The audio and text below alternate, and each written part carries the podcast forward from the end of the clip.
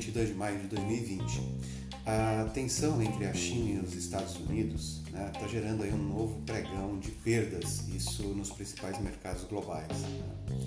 O que está em jogo dessa vez foi o desejo expresso ali pelo governo chinês de impor uma lei de segurança em Hong Kong, né? o que daria aí maior autonomia tá?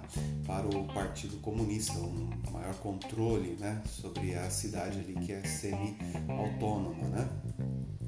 A decisão de China em relação a Hong Kong ela ocorre no momento onde a tensão entre a China e os Estados Unidos já estava bastante de deteriorada, né? lembrando que o Donald Trump tinha já mostrado uma intenção grande de cobrar da China né? Uh, no âmbito tributário, É, principalmente responsabilizando esse país pela escalada aí do coronavírus certo? Então, as principais bolsas na Ásia, né, o índice Hang Seng despencou, né? O Hang Seng, que é de Hong Kong, despencou 5,56. Né? Xangai fechou com queda de 1,89, então tudo vermelho por lá. Tóquio, né, Nikkei registrou uma variação aí de 0,80 negativa. Tá? Então, a, a, potencial ameaça né, a essa fase de acordo que, que havia entre os Estados Unidos e a China também derruba as bolsas na Europa e os futuros americanos nesse momento. Como, por exemplo, o S&P é, cai nesse momento 0,22%, Dow Jones cai 0,23% e o VIX, que é o índice do medo, 0,47 de alta. Né? Então, esse acordo comercial que ele foi tão aguardado, né, que deu tanta estabilidade para os preços, né, é, tanto das commodities como das ações, ele fica agora ameaçado. Tá?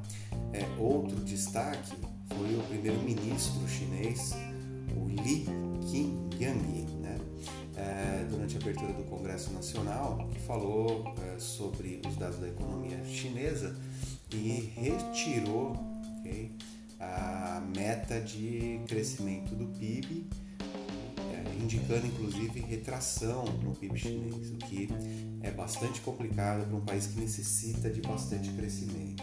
Né?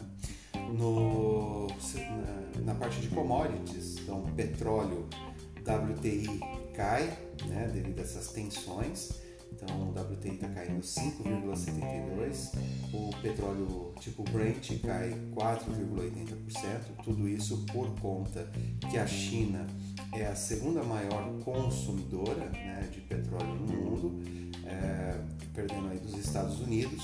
E quando se retira uma meta de crescimento do PIB, tá, isso impacta diretamente o consumo de petróleo, né?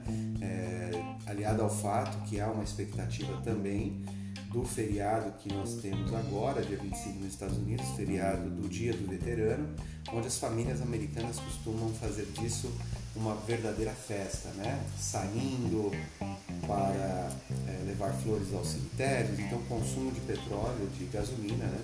É, e diesel é muito alto, então há uma expectativa de queda na, nos números né, deste feriado, o que impactaria também aí o preço do petróleo.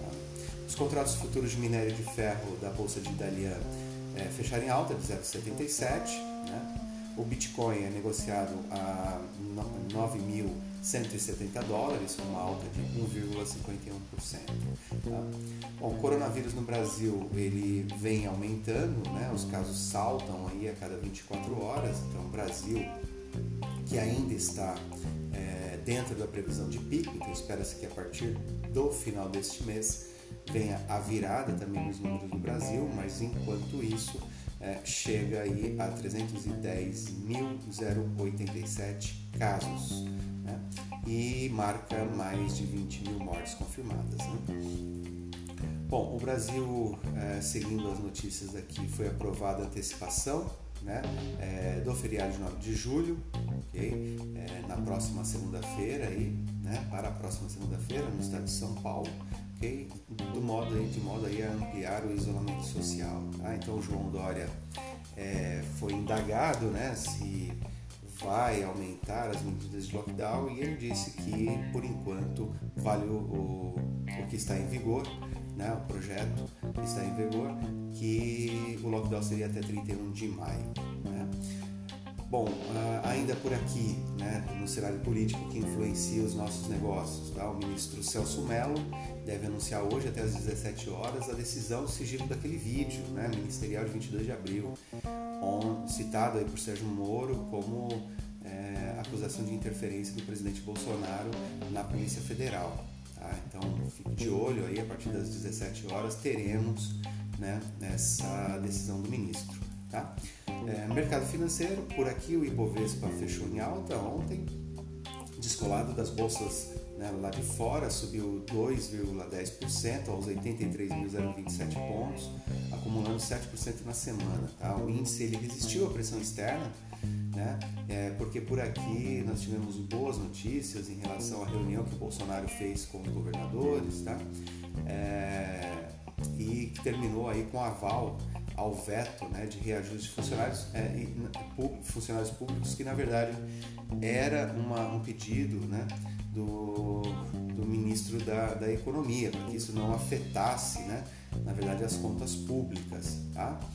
É, destaque de bolsa, construtora Cirela, né, que se valorizou forte no, no pregão, tá? depois que o Itaú aumentou aí a, a recomendação de neutra para compra o dólar fechou em 5,55 com queda de 2,46. Então esse é o menor preço do, da moeda desde 4 de maio. Né? Então o dólar ele continua pressionado, mas está aí numa fase de realização. Então, muito bom dia. Esse foi o Bom Dia Trader.